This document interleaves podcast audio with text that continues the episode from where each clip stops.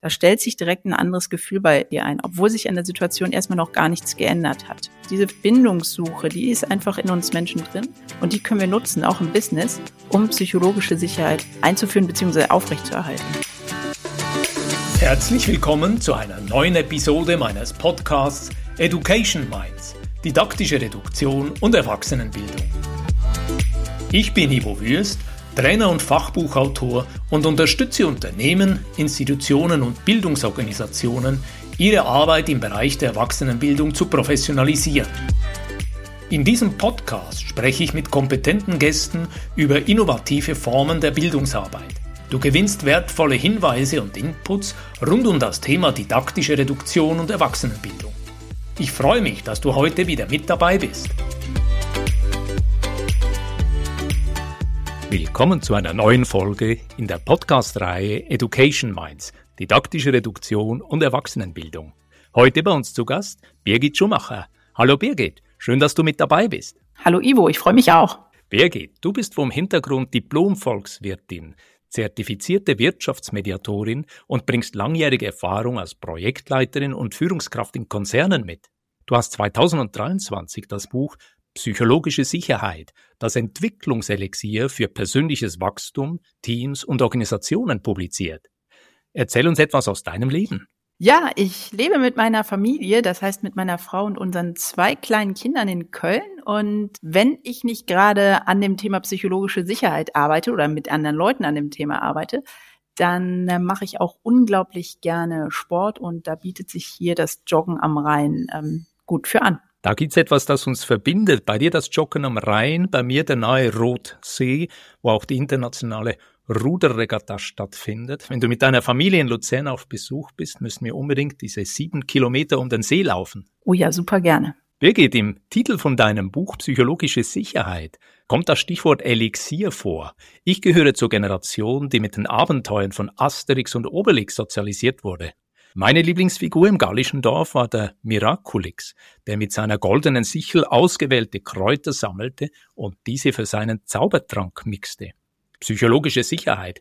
Ist das nur ein neues Buzzword in der Trainer- und Coaching-Szene? Oder hast du, habt ihr hier wirklich ein Geheimrezept gefunden, damit die Menschen in einem Team sich wieder trauen, ihre Meinung zu sagen oder ihre Ideen einzubringen? Und schon wieder haben wir eine Gemeinsamkeit, Ivo, denn auch ich habe die ganzen Asterix-Hefte verschlungen. Und es ist ein schönes Bild, was du hier aufgemacht hast. Denn aus meiner Sicht ist psychologische Sicherheit tatsächlich sowas wie ein Zaubertrank für ein Team, aber auch für den einzelnen Menschen, weil ich davon überzeugt bin, dass wir alle aus einem inneren Zustand heraus handeln oder uns verhalten. Und wenn wir alle in uns selber sicher sind und auch im Kontakt mit anderen Menschen, daraus nur ein gutes Miteinander entstehen kann. Ob das jetzt tatsächlich das Wundermittel oder das neue Wundermittel ist, das möchte ich gar nicht so sagen, denn ich bin das erste Mal in meinem Volkswirtschaftsstudium ähm, mit dem Thema in Kontakt gekommen, denn damals hat es mir die Spieltheorie vor allem angetan. Du hast dich auch mit der Spieltheorie beschäftigt. Erzähl darüber. Oh ja, also ich meine, ich habe in Bonn studiert und da war, ich bin so alt, dass ich noch Reinhard selten dort selber erleben äh, durfte als Professor, die, die jetzt nicht so viel mit dem Thema zu tun haben. Ähm, er hat einen Nobelpreis gewonnen und er hatte natürlich in Bonn dazu auch das ähm, Spieltheoretische Labor und da durften wir Studentinnen und Studenten uns ein paar Euros mit verdienen, dass wir da halt mitgemacht haben. Und da gibt es eben das äh, unter anderem auch das Gefangenendilemma. Darum geht's oder da, da geht es eben darum, was brauchen Menschen, damit sie kooperieren? Weil wenn, das ist da eben bei rausgekommen, bei diesem Gefangenendilemma, wenn man kooperiert, kommt das beste Ergebnis raus, also das Beste für beide. Langer Rede, kurzer Sinn. Wir brauchen halt die Sicherheit, dass wir selber nicht schlechter gestellt werden, wenn wir kooperieren. Das heißt, wir brauchen Sicherheit. Also da ist es mir das erstmal begegnet und ich fand es jetzt als ich eben das Buch geschrieben habe, habe ich da nochmal dran gedacht und habe gedacht, ja, irgendwie schließt sich an dieser Stelle ein Kreis. Du sprichst dieses Bedürfnis an nach Sicherheit, Birgit, und Fachleute für Entwicklungspsychologie sagen ja oft, dass frühkindliche Erfahrungen Menschen wie ein Stempelabdruck auf Münzen prägen können. Und wenn wir uns selber oder wenn wir andere Menschen beobachten, stellen wir oft fest, dass sich Verhaltensweisen, Gewohnheiten und Überzeugungen, die wir uns im Laufe unseres Lebens angeeignet oder verinnerlicht haben, später im Erwachsenenalter erneut manifestieren. Viele davon vermutlich mehrheitlich unbewusst. Mir kommt hier der Gedanke, kürzlich war hier Michael Kühl-Lenja auf Besuch und in unserer Podcast-Reihe Education Minds haben wir ein Gespräch aufgezeichnet und da hat er eine Hypothese präsentiert. Er sagt nämlich, entscheidend ist die Frage, welche innere Haltung das Kind zum Leben in seiner Frühzeit gewonnen hat, welche Grundmuster für die unterschiedlichen äußeren Situationen gelernt wurden und welche Konsequenzen sich aus einer psychischen Unsicherheit entwickelt haben. In deinem Buch habe ich gelesen, dass du dort schreibst, eine sichere Bindung in der Kindheit sei entscheidend für das spätere Leben als Erwachsener.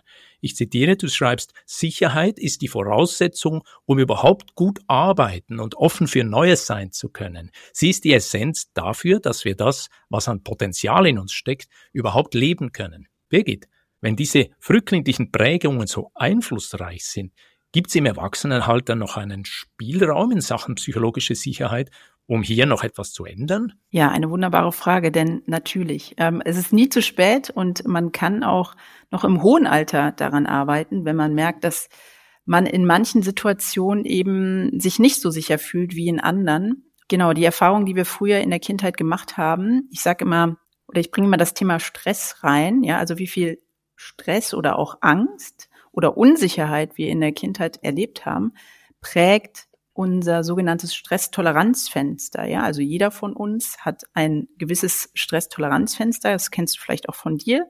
In manchen Situationen hast du vielleicht ein breiteres Toleranzfenster als in anderen Situationen. Und das hat ganz maßgeblich mit Erfahrungen in unserem Leben zu tun. Und die Weite dieses Stresstoleranzfensters, also das ist der Bereich, wo wir uns eben sicher fühlen, daran können wir arbeiten. Also wir können daran arbeiten, dass es weiter wird, sodass wir Manche sprechen eben von Triggern, dass wir in Situationen, die uns jetzt vielleicht was ausmachen oder wo wir merken, da kommen starke Gefühle hoch, die bereiten uns Stress, dass das weiter wird, also dass wir da sicherer werden. Du bringst hier einen interessanten Begriff herein, das Stresstoleranzfenster. Das ist interessant für mich und ich habe in deinem Buch auch festgestellt, du machst in deinem Denken immer wieder so Anknüpfungspunkte in deiner Argumentation, nämlich zwischen neurowissenschaftlichen Erkenntnissen und auch psychologischen Überlegungen. Dieser Blick über den eigenen wissenschaftlichen oder fachlichen Tellerrand ermöglicht dir, das ist mal meine Vermutung, interessante Perspektivenwechsel. Birgit, woher beziehst du deine wesentlichen Impulse? Woher kommen deine Inspirationen? Ich kenne das Thema ja von mir selber. Ich bin jetzt 44 Jahre alt und nach meinem Studium im Job gab es auch bei mir einige Situationen, wo ich mich unsicher gefühlt habe. Und was macht man da oder was mache ich da? Ich habe ganz viele Ausbildungen gemacht in verschiedensten Bereichen. Am Anfang so ganz klassisch äh, in der Coaching-Branche, also systemisches Coaching, Organisationsaufstellung, Mediationsausbildung. Und ich habe mich dann immer mehr Richtung, ja, ich wollte den Menschen einfach immer mehr verstehen und habe mich dann so im tatsächlich traumatherapeutischen Bereich auch ausbilden lassen, weil ich das, das einfach unglaublich spannend finde, das Thema. Und so bin ich auf diese Themen ähm, Neurobiologie gekommen. Das heißt, du hast auch Anleihen und Einblick in das Thema Traumatherapie und hast das Thema psychologische Sicherheit aus ganz vielen Perspektiven für dich erarbeitet. Weißt du, in meinem Netzwerk wird immer mal wieder, in meinem Netzwerk von Bildungsfachleuten und Trainern wird dieses Google-Projekt von 2012 mhm. erwähnt, dass du ja dein Buch auch kurz ansprichst. Damals startete der Software-Gigant eine Studie, um herauszufinden, was Teams erfolgreich macht, welcher Faktor entscheidend ist, damit die beteiligten Menschen gut zusammenarbeiten. Zwei Jahre später kam der Suchmaschinenriese zum Ergebnis, es ist die psychologische Sicherheit im Team. Diese Situation, wenn die Beteiligten das Gefühl haben, Fehler machen zu dürfen oder ihre Ideen auf den Tisch zu legen, ohne Angst ausgelacht zu werden oder abgestraft und in eine Ecke gestellt. Offenbar ist dieses Gefühl von Sicherheit die Grundlage für ein kooperatives Miteinander. Und Google hat mit seiner Studie diesen Hype befeuert. Birgit, meine Frage an dich. Psychologische Sicherheit. Ist das Kunst oder kann das weg? Oder anders gefragt, wie siehst du das? Weg kann psychologische Sicherheit auf jeden Fall nicht, denn ohne psychologische Sicherheit wird kein Team dieser Welt wirklich zu einem sogenannten Höchstleistungsteam werden können warum das so wichtig ist. Man kann es schon selber erahnen, wenn man sich in Situationen reindenkt, in denen man selber unsicher ist, da ist man ja wie weg von seinem Kopf. Also klassisches Beispiel Präsentation halten. Das ist für manche super stressig. Sie fühlen sich nicht sicher und plötzlich ist irgendwie alles, was man vorbereitet hat, weg und man kann das gar nicht zeigen, was man alles Tolles vorbereitet hat. Und so ist es ungefähr auch im Team. Wenn sich einzelne Mitglieder nicht sicher fühlen, dann werden sie gar nicht ihr Potenzial leben können. Und die, die Summe eines Teams ist ja mehr als ihre Einzelteile. Da gibt es, glaube ich, auch so ein schönes Sprichwort zu. Ein Team ist mehr als die Einzelnen, diese Energie, die zusammenkommt. Wir Menschen sind ja komplexe Wesen und handeln selten rein rational, auch wenn einige von uns das vielleicht immer noch glauben. Wir haben eingangs gesagt, dass diese frühkindlichen Prägungen wichtig sind. Und vermutlich haben wir Menschen alle unterschiedliches Bedürfnis nach Sicherheit, wo sich vielleicht die eine Frau traut, ihren Vorschlag oder eine kritische, von der Gruppenmeinung abweichende Idee einzubringen, ringt die andere Frau noch mit sich, ob sie wirklich den Mund aufmachen und sich einbringen soll. Und am Ende schweigt sie lieber. Warum ist das so, dass sich Menschen, dass sich Mitarbeiterinnen und Mitarbeiter im gleichen Umfeld unterschiedlich verhalten? Eine super Frage. Das liegt eben daran, dass wir unterschiedliche Erfahrungen im Leben gemacht haben. Ich gebe mal ein Beispiel. Also, mm, wenn ich in einem Umfeld groß werde, wo ich beispielsweise sehr viel oder ständig kritisiert werde, wenig Zuspruch bekomme und ich äh, schon früh lerne, dass ich gut aufpassen muss, keine Fehler zu machen, dann werde ich als erwachsene Person diese Strategie einfach weiterführen. Das heißt, was ist das Beste, um keine Fehler zu machen? Gar nicht erst irgendwie was Neues anfangen oder machen, weil dann kann das auch nicht passieren. Wenn ich aber hingegen in einem Umfeld früher aufgewachsen bin, wo ich viel Zuspruch bekommen habe, wo ich nicht bestraft wurde, wenn ich irgendwie was falsch gemacht habe, dann wird mir das im Erwachsenenleben viel leichter fallen, mich an neue Aufgaben heranzutrauen, Verantwortung zu übernehmen oder eben auch mal nach vorne zu gehen auf die Bühne und die Ergebnisse des Teams vorzustellen. Wir haben heute vereinbart, dass wir den Schwerpunkt psychologische Sicherheit in Firmen und Organisationen als Thema für diese Episode wählen. Für mich heißt das, es geht um das Erleben von Menschen in einem unternehmerischen Kontext, der im heutigen System eher auf Konkurrenz, Wettbewerb und kompetitives Denken ausgerichtet ist. Aus deiner Biografie, Birgit, weiß ich, dass du in verantwortungsvollen Positionen und in großen Unternehmen gearbeitet hast. Gibt es dort eine Situation, an die du dich erinnern kannst, in der du den Unterschied zwischen einem sicheren und einem unsicheren beruflichen Umfeld am eigenen Leib erfahren hast? Ja, habe ich. Und ich hatte das große Glück, dass ich das sichere Umfeld direkt in meinem ersten Job nach meinem Studium erleben durfte. Das war im öffentlichen Dienst beim Deutschen Zentrum für Luft- und Raumfahrt und ich habe dort als Controllerin gearbeitet und ich hatte einen großartigen Chef, den ich übrigens auch im Vorwort meines Buches äh, schon erwähne. Und er hat damals schon das gelebt, was ich unter psychologische Sicherheit verstehe. Also in dem Team hat man sich gegenseitig unterstützt. Ich war da halt Neuling, ich musste alles irgendwie lernen und ähm, ja, und ich hatte auch bei ihm immer das Gefühl, Rückhalt zu bekommen. Also es war kein Problem, auch mal einen Fehler zu machen. Naja, und dann bin ich in so eine Konzernwelt gekommen in meinem beruflichen leben. Und da gab es unterschiedliche Situationen, wo ich mich nicht so sicher gefühlt habe, aber wo ich ungemein davon profitiert habe, ähm, was ich für Erfahrungen in meinem ersten Job, in den ersten vier Jahren meines Berufs Berufslebens eben machen durfte.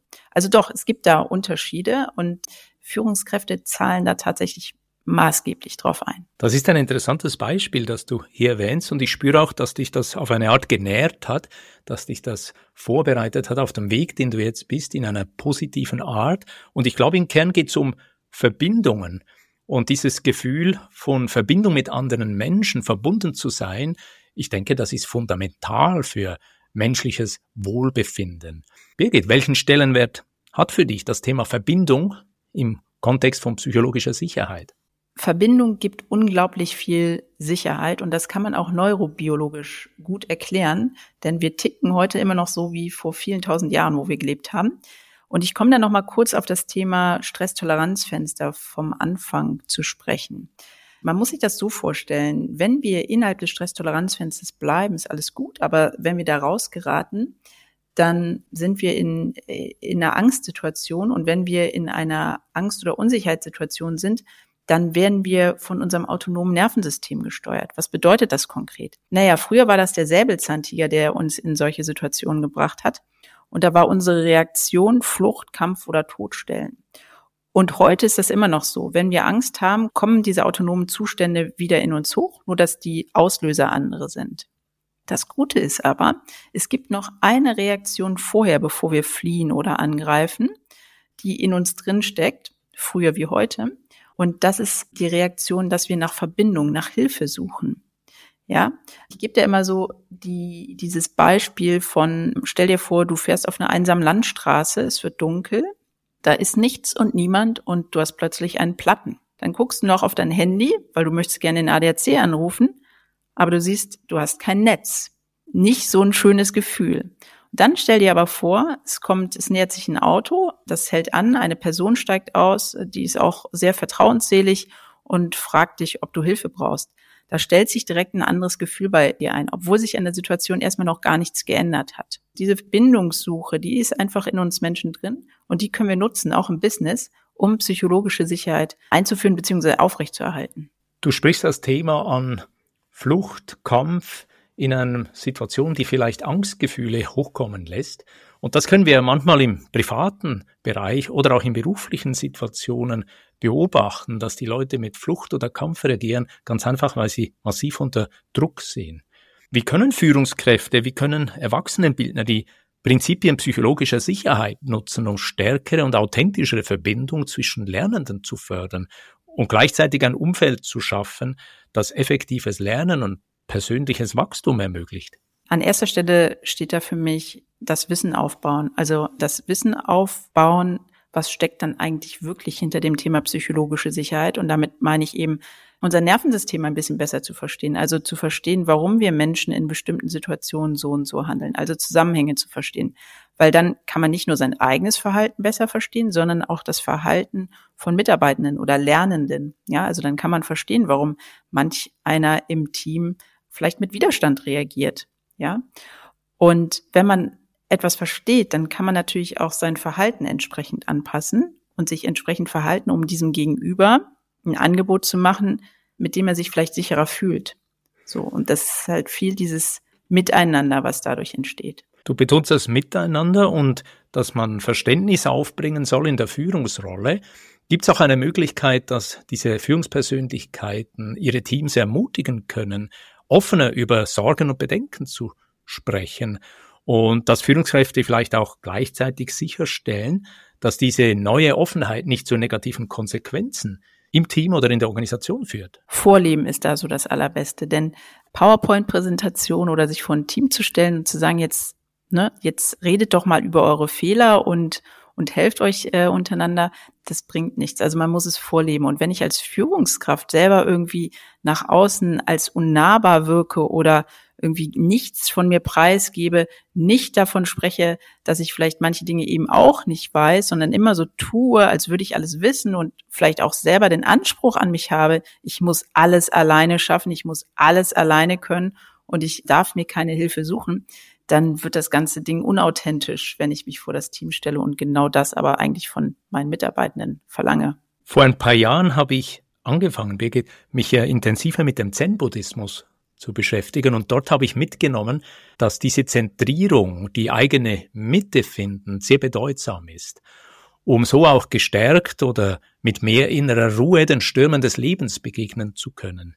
Siehst du eine Verbindung zwischen dieser Fähigkeit zur inneren Zentrierung und der Schaffung psychologischer Sicherheit in einem Team oder einer Organisation oder ist es gar denkbar, dass Führungskräfte Zen-Prinzipien nutzen können, um ein Umfeld zu schaffen, in dem sich Mitarbeitende sicher und unterstützt fühlen? Ich kenne mich jetzt im Zen-Buddhismus nicht sonderlich gut aus, aber wenn du von Zentrierung sprichst und ich habe da so eine Vorstellung, was du darunter verstehst und was damit gemeint ist, dann würde ich sagen, ja, auf jeden Fall. Also ich bin der Meinung, dass nur Menschen, die selber psychologisch sicher sind, also in sich sicher sind und sich ihrer selber auch bewusst sind, also ihre eigenen Triggerpunkte kennen, wissen, was sie selber verunsichert, dass nur diese Menschen überhaupt psychologische Sicherheit aufbauen können oder das Team dabei unterstützen können, das aufzubauen, weil ja, es geht halt ganz viel um Interaktion und Klassiker ist das Thema Konflikte, was immer wieder ähm, zu Unruhe in Teams führt.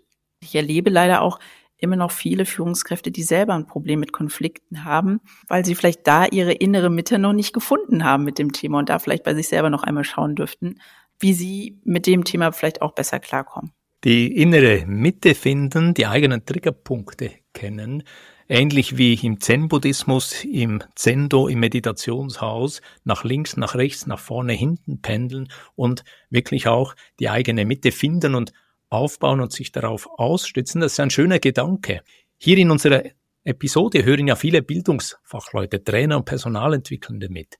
Birgit, was würdest du sagen? Was ist der wichtigste Nutzen, den die Zuhörenden heute von dir und deiner Expertise in Sachen psychologische Sicherheit mitnehmen können? Dass auch gerade da in diesem Bereich das Thema immer mitgedacht werden sollte. Also bei allen Angeboten, die dort gemacht werden, dass man immer schaut, okay, wie ist das Umfeld? Also nicht nur, dass die Inhalte passend sind und auch passend vermittelt werden, sondern dass man sich auch Gedanken macht, ob die Menschen, die dort lernen sollen, das richtige Umfeld haben, also dass sie sich sicher fühlen, um überhaupt lernen zu können. Ich gebe da auch mal gerne das Beispiel, wenn man auf einem 10-Meter-Turm steht und man kriegt eine Rechenaufgabe gestellt und man guckt aber runter und hat vielleicht sogar Höhenangst, dann wird diese Rechenaufgabe sicherlich nicht so schnell und leicht gelöst, als wenn du irgendwie unten auf festem Boden stehst. Und genau das ist es eben. Wir brauchen auch beim Lernen, brauchen wir Sicherheit, damit der Kopf überhaupt richtig funktionieren kann. Danke für dieses Beispiel mit dem Sprungturm und der Rechenaufgabe. Lass mich an dieser Stelle mal kurz zusammenfassen, was ich mir im Verlauf von unserem Gespräch aufnotieren konnte. Ich habe aufgeschrieben, Birge, Punkt eins: Ein Gefühl von Verbindung legt das Fundament für psychologische Sicherheit. Es schafft eine Brücke des Vertrauens und der Unterstützung, auf der Menschen gemeinsam wachsen, lernen und innovativ sein können. Dann habe ich mir notiert, Punkt zwei, in erfolgreichen Unternehmen ist es ganz wichtig, dass sowohl Führungskräfte als auch Mitarbeitende ein solches Gefühl der psychologischen Sicherheit haben. Und wir können das auf den Bildungsbereich übertragen. Für optimale Lernergebnisse ist eine Atmosphäre der psychologischen Sicherheit sehr bedeutsam.